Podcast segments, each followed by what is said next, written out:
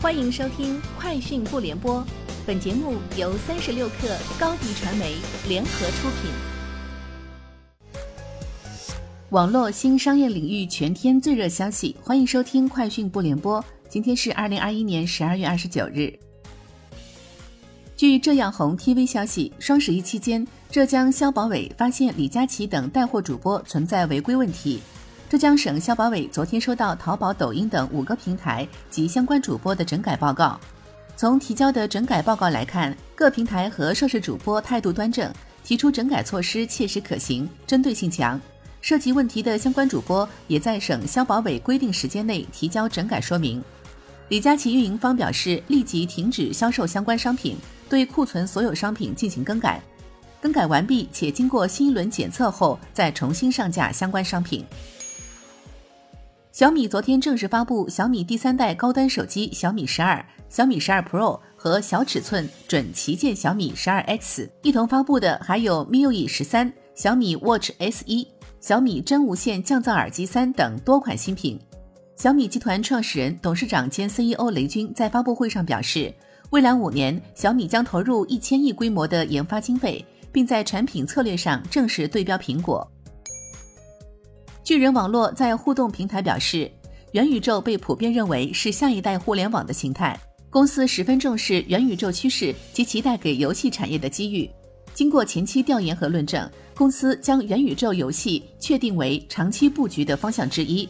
公司已经为旗下多款产品申请了元宇宙商标注册，后续将组建技术团队逐步探索。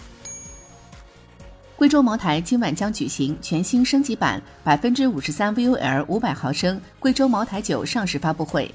发布会在国家工业遗产茅酒支源茅台酒酿酒工业遗产建筑群内的车间遗址内举行。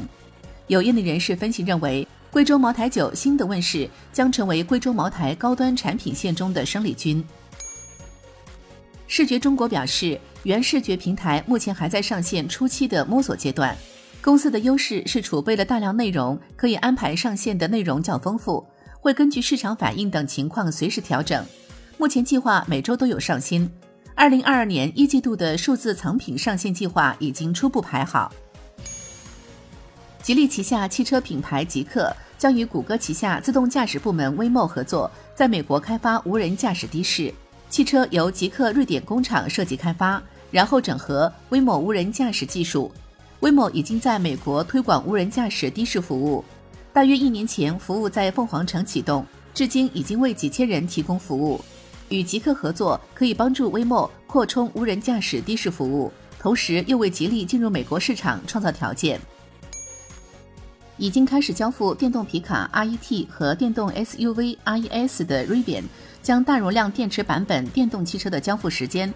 推迟到了二零二三年。Rivian 首席执行官 RJ Scaring 在邮件中表示，为了服务尽可能多的预订者，他们在明年将优先生产配备常规电池的 Adventure Package 版本。这也就意味着，预定 Rivian 大容量电池版本电动汽车的用户还需要再等待一段时间，才能收到他们所预定的汽车。